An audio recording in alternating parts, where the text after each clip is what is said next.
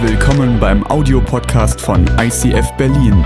Wenn du Fragen hast oder diesen Podcast finanziell unterstützen möchtest, dann besuch uns auf icf-berlin.de.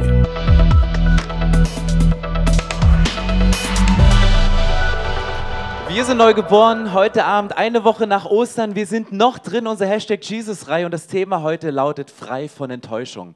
Ich habe überlegt, wo bin ich mal so richtig enttäuscht worden? Und es gab diesen Moment, ich hatte gerade frisch den Führerschein, war relativ frisch in einer Beziehung und meine Frau und ich, wir sind in eine Großstadt gefahren und weil wir nicht so viel Geld hatten, haben wir uns Brötchen geschmiert. Und ihr müsst wissen, ich liebe belegte Brötchen und am meisten mag ich, wenn ich mir ein gekochtes Ei schäle und es dann im Brötchen zerdrücke und dann so schön reinbeiße. Und auf diesen Moment, ich habe mich so gefreut, neben meiner Frau und ich, ich nehme das Brötchen, klappe es auf, schäle das Ei, lege es drauf, drücke es zusammen und ich beiße rein und so ein gallbitterer Geschmack machte sich in meinem Mund breit. Und ich habe gedacht, sag mal, war da ein Küken drin oder so? Sorry, Ida. Aber ähm, dachte so, das hat so eklig geschmeckt und meine Enttäuschung war aufgrund der großen Erwartungen meiner Vorstellung, die ich hatte, umso größer und ich dachte, es geht nicht auf ein Blatt und ich habe ewig, ich habe das weggeschmissen und ausgespielt und alles Mögliche. Ich weiß nicht, wo du Enttäuschung erlebt hast und ich möchte heute auch ein bisschen tiefer gehen, als über irgendwelche belegten Eierbrötchen zu sprechen, weil ich glaube, dass das Thema Enttäuschung ganz tief ist und bei vielen Menschen ein Thema ist. Also wer von euch ist noch nicht in seinem Leben von anderen Menschen enttäuscht worden? Ich wollte nur die Lügner identifizieren und sie dann extra ins Gebet schicken, ja? Nein, keine, also Enttäuschung ist so nah und Enttäuschung, es liegt eigentlich im Wort. Wenn du enttäuscht wurdest, dann bist du vorher einer Täuschung aufs Glatteis gegangen. Jemand hat dich enttäuscht oder du wurdest von jemandem getäuscht. Und wir merken, wenn du enttäuscht bist, realisierst du auf einmal, blickst du auf einmal was ganz, ganz Klares. So ist es gewesen und das ist jetzt. Und das sind manchmal ganz schmerzliche Momente und der Schmerz kann ganz unterschiedlich aussehen. Ich weiß nicht, ob du das kennst. Ich weiß, bin mir nicht sicher, wodurch die Enttäuschung die Verletzung in deinem Leben ausgelöst worden ist, aber vielleicht gab es eine Situation, wo jemand eine Art Nagel in dein Leben reingesetzt hat und dann einmal mit dem Hammer so draufgehauen und es ging so tief und es tat so weh und das Ding steckte so lange drin und es fing an zu eitern, aber es ging irgendwie nicht weg. Es kann sein, dass eine krasses Erlebnis, dass eine krasse Verletzung bei dir eine Enttäuschung ausgelöst hat, die dich bis in die Verzweiflung geführt hat. Es kann aber auch sein, dass, dass jemand auch so einen Nagel hatte und vielleicht mit einem spitzen Wort oder mit einer spitzen Bemerkung angefangen hat, mal ein bisschen zu pieksen. Und das ist okay, so ein bisschen Schmerz kann man ja ertragen, oder? Aber dann merk, gewöhnst du dich an diesen Schmerz und merkst, ja, es ist eigentlich, ist okay und ich bin den Schmerz ja gewohnt, der ist ja immer an derselben Stelle. Der kommt ja immer, wenn ich mich in diese Gruppe von Menschen bewege, der kommt ja immer und du gewöhnst dich an diesen Schmerz, aber es reicht nicht, weil dann, dann drückst du ein bisschen mehr und, und du merkst, wow, aber auch dann, dann tut es wieder mal ein Stück noch mehr und dann drückt es noch mehr. Und um, um diesen Schmerz zu übertönen, tust du dir vielleicht Schmerz an einer anderen Stelle an, um diesen Schmerz nicht mehr zu spüren, den man auch dann noch sieht, wenn der Nagel weg ist, der dann nicht mehr so da ist. Und deswegen glaube ich, dass das Thema Enttäuschung heute sehr, sehr tief gehen kann, weil, weil es Teil unseres Lebens ist und weil wir enttäuscht werden von Menschen, von Situationen. Vielleicht bist du enttäuscht von Gott. Vielleicht bist du enttäuscht von Kirche. Vielleicht bist du enttäuscht von Leitern, von, von deinem Partner. Und wann immer jemand drüber spricht, merkst du, hey, dieses, diese Narbe, das tut noch weh in diesem Moment. Und ich möchte heute reingehen in die Geschichte nach Ostern, weil, weil Ostern ist vorbei und es gibt verschiedene Menschen, die mit Enttäuschung zu kämpfen haben nach der Geschichte. Nach drei Jahren Jesus, nach drei Jahren, dieser Mann verändert unser Leben. Und es gibt verschiedene Möglichkeiten, wie du auf Enttäuschung reagieren kannst. Und ich habe euch die mal mitgebracht, einfach aufgelistet. Du kannst mit Ablenkung, mit Rückzug, mit Isolation, mit Flucht und mit Selbstmord reagieren. Und ganz viele Geschichten in der Bibel nach Ostern spielen da eine Rolle. Maria zum Beispiel, die hat mit Ablenkung reagiert. Sie hat sich beschäftigt, sie ist zum Grab gelaufen, sie wollte Jesus einbalsamieren, sie hat Nahdöl, Salböl gekauft, um hinzugehen. Sie hat sich in Arbeit gestürzt. Sie hat sich rein, um die Enttäuschung, um sich von Enttäuschung abzulenken. Die Jünger dagegen haben sich zurückgezogen. Die haben sich eingeschlossen. Die hatten Angst. Die waren in einem Raum. Nur einer war nicht in diesem Raum und das war Thomas. Und Thomas hat mit einer stärkeren Form von Rückzug agiert. Er hat sich isoliert. Er zog sich noch weiter zurück und sagte, ich will mit der Enttäuschung mit Jesus erstmal alleine zurechtkommen. Ich möchte erstmal selbst einen klaren Gedanken fassen. Ich möchte es erstmal geistlich auf die Reihe kriegen. Und er zog sich in seinen Gedanken immer mehr zurück, dass er völlig isoliert war und gar nicht bei den eingeschlossenen Jüngern drin saß. Flucht ist eine weitere Möglichkeit. Wir lesen in der Bibel von den Emmaus-Jüngern. Zwei Typen, die auf dem Weg sind von Jerusalem nach Emmaus. Und Emmaus war elf Kilometer weit weg entfernt von Jerusalem. Die sind da einfach hingelaufen, weil sie sagen, für, an diesen Ort des Schreckens wollen wir gar nicht mehr zurückgehen. Ich will diesen Schmerz nicht nochmal spüren. Und deswegen rennen sie weit weg, elf Kilometer in die falsche Richtung. Und Selbstmord, denkst du, klingt vielleicht ein bisschen heftig, wie man mit Enttäuschung umgehen kann. Aber vielleicht hattest du Gedanken, deinem Leben ein Ende zu setzen, weil der Schmerz, der es ausgelöst hat oder der Schmerz, den du dir selber zugefügt hast, so stark war, so groß war, dass du keine andere Möglichkeit mehr siehst, als deinem Leben ein Ende zu setzen. Oder dir Dinge anzutun, um den Schmerz zu übertünchen, der so stark war. Die Leute, die ganz nah an Jesus dran waren, die kämpften mit der Enttäuschung. Drei Jahre, alles umsonst, die Hoffnung. Ich weiß nicht, ob du schon mal drei Jahre aufs falsche Pferd gesetzt hast. Drei Jahre eine Ausbildung gemacht, um dann festzustellen, es war nicht die richtige Ausbildung. Und du fängst nochmal an. Du fängst bei Null an und denkst, waren die drei Jahre wirklich umsonst? Hast drei Jahre an einer Beziehung festgehalten und denkst, sie ist es, er ist es. Und dann zerbricht es nach drei Jahren und du denkst, hätte ich doch früher, hätte ich, hätte ich, hätte ich früher. Im Rückspiegel ist immer alles einfacher irgendwie einzuordnen. Und drei Jahre sind weg und du bist enttäuscht von der Person, hast dich getäuscht in der Person, wurdest getäuscht von dieser Person. Ich möchte heute an dem Punkt nicht stehen bleiben, wie wir auf Enttäuschung reagieren können, sondern ich möchte einen Ausweg zeigen, wie wir mit Enttäuschung umgehen können. Weil Enttäuschung sind unser Lebensalltag. Und die Frage ist, wie werde ich wirklich frei von Enttäuschung? Und der erste Punkt ist relativ simpel, der heißt, gib zu, dass du enttäuscht wurdest. Gib zu, dass eine Enttäuschung ist. Sprich es raus. Friss es nicht die ganze Zeit in dich rein, sondern sprich es aus. Gib es zu. Das ist das, was Maria gemacht hat. Maria hat sich nicht mit ihren Gefühlen zurückgezogen wie die Jünger, sondern sie ist zu dem Ort gegangen. Aber lasst uns noch mal auf Maria hören, was bei ihr passiert ist, als sie angefangen hat, ihre Enttäuschung, dass Jesus auf einmal nicht mehr da ist, zuzugeben. Maria aus Magdala, Jüngerin Jesu. Als der Sabbat vorüber war, kaufte ich zusammen mit seiner Mutter und meiner Freundin Salome wohlriechende Öle. Wir wollten Jesus die letzte Ehre erweisen und seinen Leichnam salben. In aller Früh machten wir uns auf den Weg zum Grab.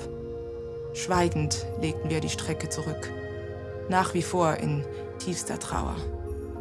Enttäuscht. Wie konnte das alles nur passieren?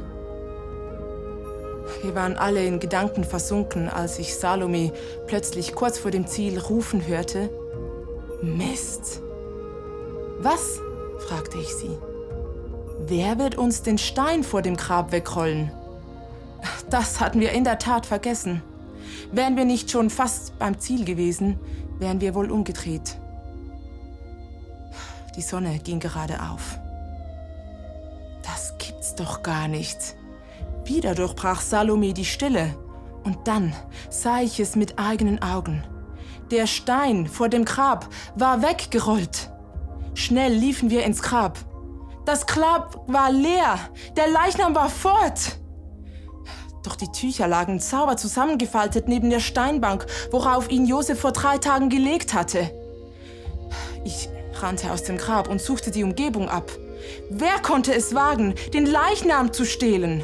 Ich traf auf den Gärtner der Grabanlage und machte ihm große Vorwürfe, wie er hier in aller Seelenruhe vor sich hinarbeiten könne, wenn ein Leichnam gestohlen wurde. Dann sagte er, Maria. Und wie er meinen Namen sagte, erkannte ich ihn. Jesus. Maria war die erste Frau, der Jesus nach der Auferstehung wieder begegnet hat. Und ich liebe diese Story, weil Maria ist für mich die, die den Grund hätte, am meisten von Jesus enttäuscht zu sein. Von dem, was, was, was sie mit ihm erlebt hat, mit dem, was passiert ist. Und, und dann, dann rennen sie zu diesem Grab und dann kommt diese doch so gut organisierte Frau auf einmal, während sie laufen an diesem Punkt und sagen, hey, wir haben ein kleines Detail übersehen. Der Stein. Wer macht diesen Stein weg? Und es steht nirgends in der Bibel, wer diesen Stein weggemacht hat, ob das Jesus selber gemacht hat, so wirklich so ein bisschen gymnastische Übungen oder Crossfit oder ich weiß nicht, für Jesus war, glaube ich, fit, aber was macht Jesus hier in diesem Moment? Er, er ist da und er begegnet Maria. Maria geht raus und sie geht hinein in ihr schmerzliches Erlebnis. Sie geht an diesen Ort, wo diese Schmerzen eigentlich lagen, wo sie begraben waren. Und sie erlebt, dass Jesus sie genau dort trifft, wo ihr tiefster Schmerz ist, wo ihre tiefsten Verletzungen liegen. Jesus begegnet ihr in ihrer Verzweiflung, wo sie hinkommt. Und wisst ihr, wie er es macht? Maria, Mirjam, Katrin, Bernhard, Thorsten. Es reicht dieser eine Name und dieser Name wird ausgesprochen und Maria meint, Jesus, du bist es. Mitten in ihrer Verzweiflung, vielleicht ist ihre Schminke noch verlaufen vom, vom Weinen und sie ist noch so beschäftigt, um eigentlich ihre Enttäuschung zu verbergen, aber sie, sie will sich dieser Enttäuschung stellen und sie geht da rein und dann hört sie Maria. Und sie erkennt Jesus in dem Moment, wo er sie bei ihrem Namen ruft. Und sie verändert ihr Leben und ihre Enttäuschung flieht. Und sie freut sich drüber und sie geht hin und erzählt es den anderen. Und die anderen können es gar nicht glauben, weil es gibt noch mehr Leute. Maria war die erste Person, der Jesus nach der Auferstehung begegnet ist. Und der erste Ort, an den Jesus ging, nachdem er auferstanden ist, war nicht Jerusalem, war nicht das geistliche Zentrum, war nicht der Tempel. Jesus war auf dem Weg nach Emmaus. Emmaus, elf Kilometer weit weg. Und wenn man die Bibel richtig liest, stellt man eine Sache fest. Jesus läuft dann nicht hin und spaziert den Jüngern voran und sie tappeln ihm hinterher, sondern es steht, er lief den beiden Emmaus-Jüngern hinterher. Die beiden waren unterwegs und liefen so und Jesus war die ganze Zeit hinter ihnen, so vielleicht mit einem Klopfen auf die Schulter, mit einem Flüstern über das Ohr zu sagen, hey, erzählt mal, was war denn gerade in Jerusalem? Jesus läuft den Emmaus-Jüngern hinterher. Jesus läuft dir in deiner Verzweiflung hinterher. Jesus läuft dir in deiner Enttäuschung hinterher. Wir nehmen die Enttäuschung mit, wir tragen sie teilweise durch unser Leben, weil wir spüren es immer noch in unseren Handflächen, wir spüren immer noch die Wunden, die diese Enttäuschung ausgelöst haben. Aber Jesus läuft dir hinterher. Und ich habe mich gefragt bei dieser Geschichte, wann war der Zeitpunkt, wann die Emmaus-Jünger geschnallt haben, dass es Jesus ist? Die Bibel ist da relativ eindeutig. Sie schreibt es in Lukas 24, als Jesus sich mit ihnen zum Essen niedergelassen hatte, nahm er das Brot, dankte Gott dafür, brach es in Stücke und gab es ihnen. Da wurden ihnen die Augen geöffnet, es war Jesus. Doch im selben Moment verschwand er und sie konnten ihn nicht mehr sehen. Auch wieder so eine typische Jesus-Story, oder? Er zeigt sich gerade, sagen, er ist es und schupp, war er wieder weg. Aber das war der Moment, wo sie erkannt haben, dass es Jesus ist. In dem Moment, wo er das Brot bricht, wo er vielleicht seine Hände aufmacht und die, die beiden seine Narben sahen, wo sie festgestellt haben, ey, es ist Jesus. Wir erkennen es, dass er es ist. Sie erkannten es nicht bei der Predigt. Es gibt einen anderen Satz, der immer gerne zitiert wird nach Ostern, der heißt, sie sagten zueinander, hat es uns nicht tief berührt, als er unterwegs mit uns sprach und uns die Heilige Schrift erklärte?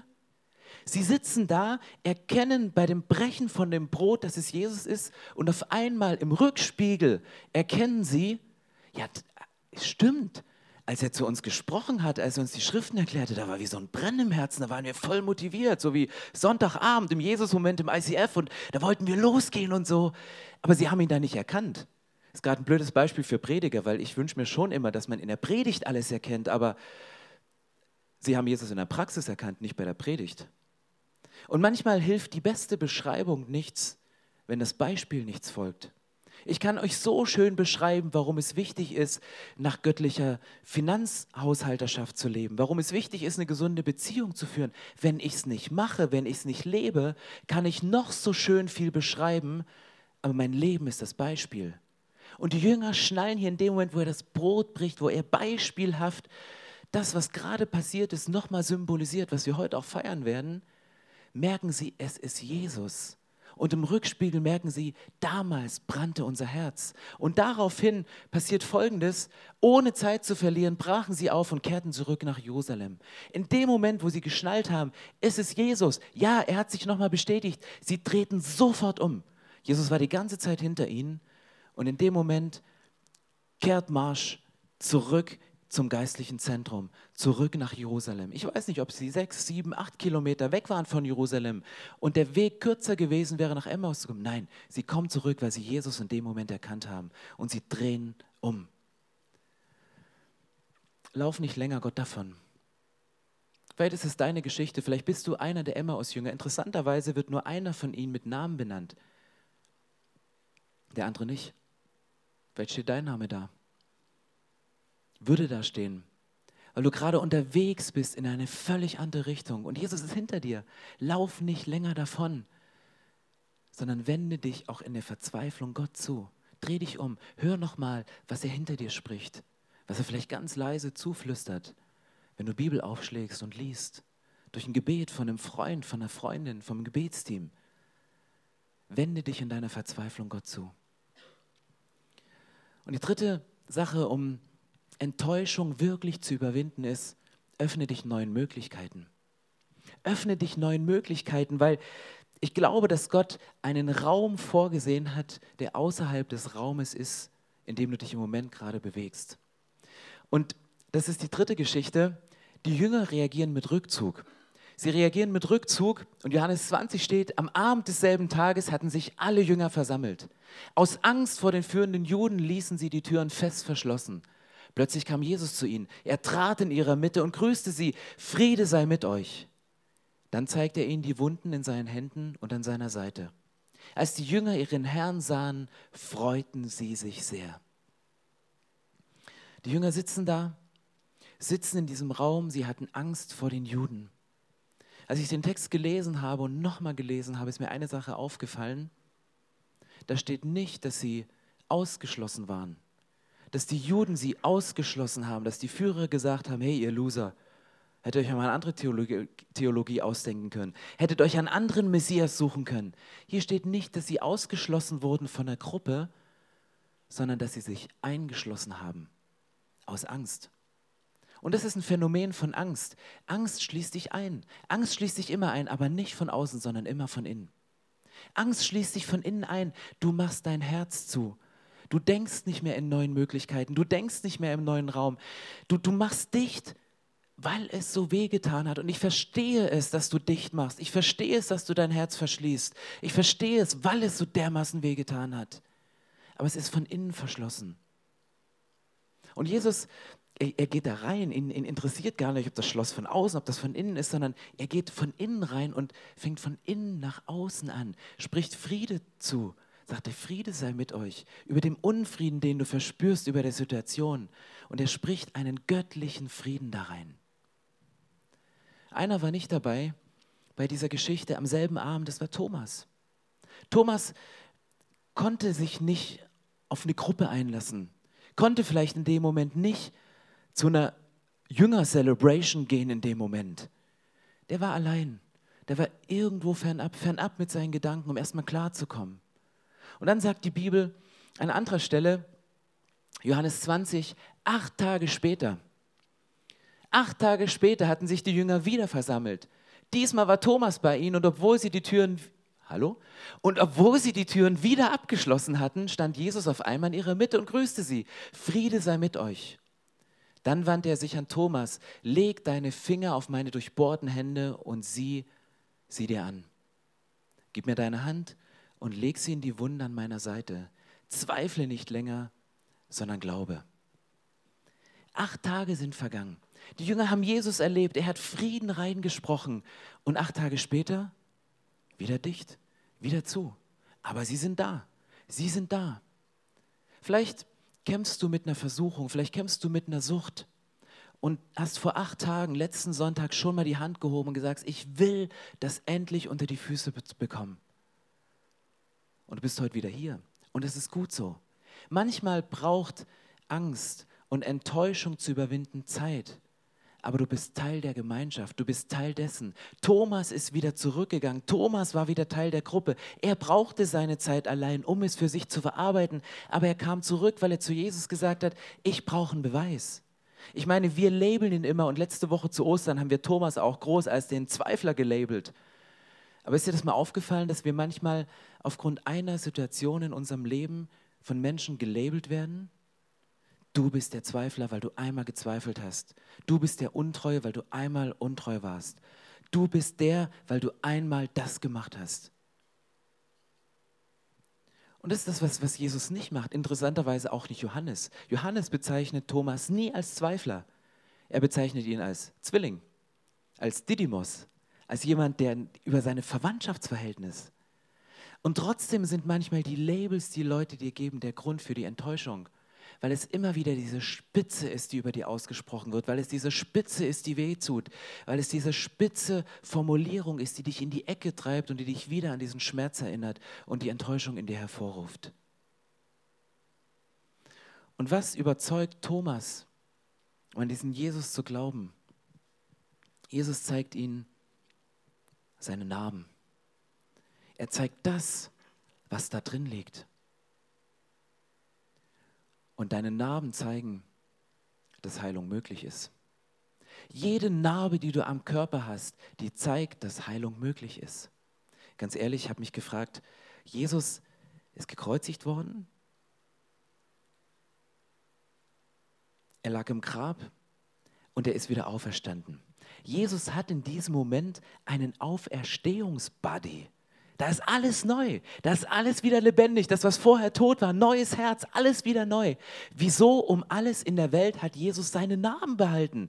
Die hätte er doch bei dem Resurrection-Moment gleich wieder neu machen können.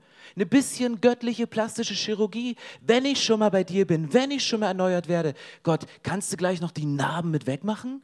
Kannst du es gleich noch, dass es niemand sieht? Dass man, ist ja peinlich, oder? Ich hing da, wie ich aussah mit dieser Krone Nein, Jesus hat diese Narben noch, weil diese Narben erzählen seine Geschichte. Diese Narben erzählen den Sieg von Jesus. Diese Narben sind die beste Geschichte, die eine stärkere Kraft haben als der Moment am Kreuz, wo er diesen Sieg errungen hat. Aber aufgrund dieser Narben, aufgrund dieser Geschichte sieht Thomas, der bis dahin noch gezweifelt hat, es ist Jesus. An den Narben erkennt er, dass das, was Jesus am Kreuz gehalten hat, ihn nicht mehr länger hält, sondern er ist wieder hier.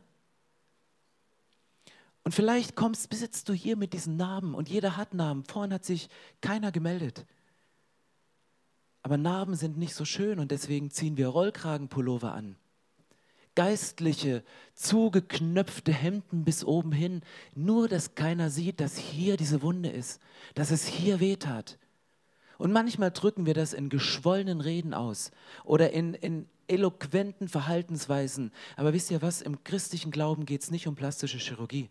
Es geht nicht darum, besser auszusehen, besser dazustehen, so zu tun, als sei alles in Ordnung, sondern Jesus spricht von Heilung, Jesus spricht von Wiederherstellung. Und jede deiner Narben erzählt eine Geschichte und jede deiner Narben zeigt, dass Heilung möglich ist.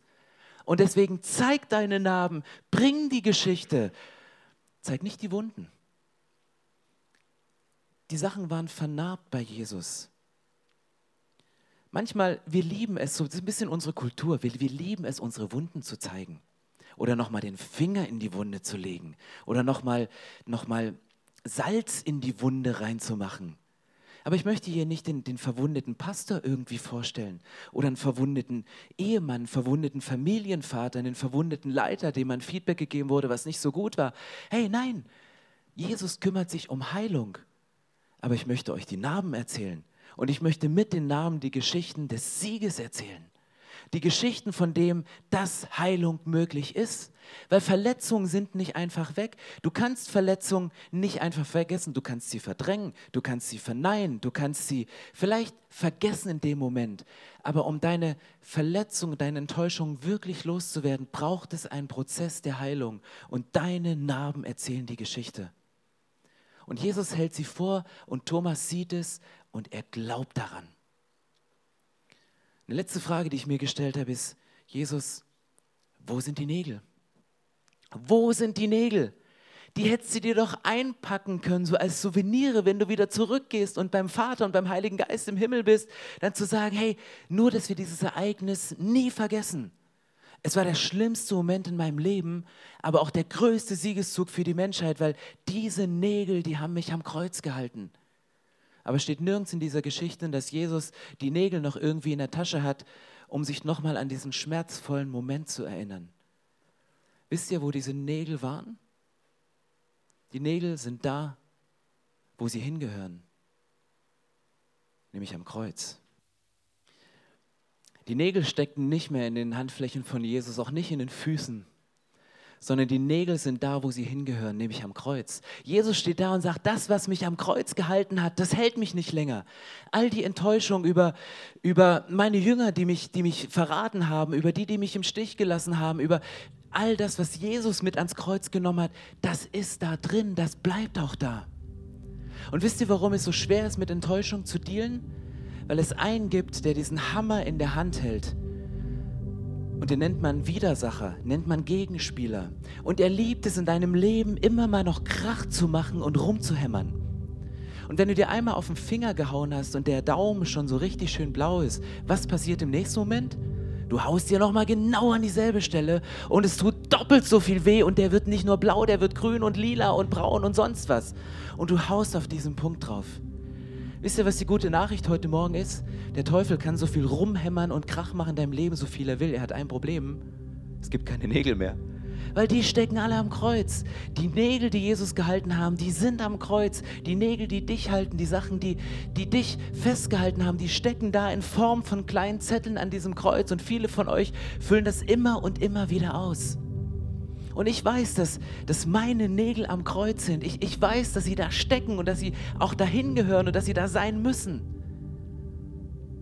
Und wisst ihr, was ich manchmal mache? Ich greife in meine Tasche, denke, sind ja noch ein paar alte Nägel, krumme Nägel, die ich schon so oft ans Kreuz gebracht habe. Ich hole sie wieder raus. Ich hole sie wieder raus, manchmal um, um andere so ein bisschen zu pieksen. So, man weiß schon, an welcher Stelle man drücken muss, wo es richtig weh tut.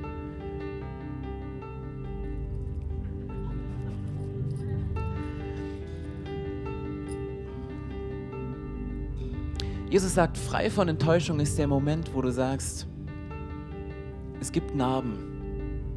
Und deine Narben haben eine Geschichte. Und sie haben eine gute Geschichte. Narben haben eine Geschichte der Heilung.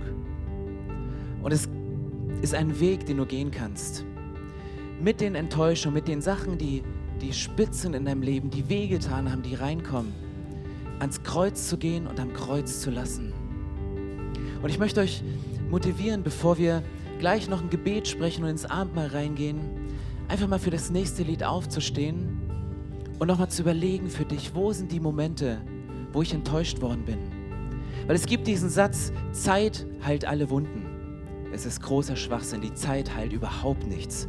Du kannst noch so lange warten. Zeit heilt nichts. Es ist auch nicht ein Gefühl von Wiederherstellung. Du brauchst nicht ein Gefühl, dass dir wieder gut geht, sondern du brauchst den Glauben an Jesus, dass er die Nägel der Verletzung und der Enttäuschung dort ein für alle Mal gelassen hat.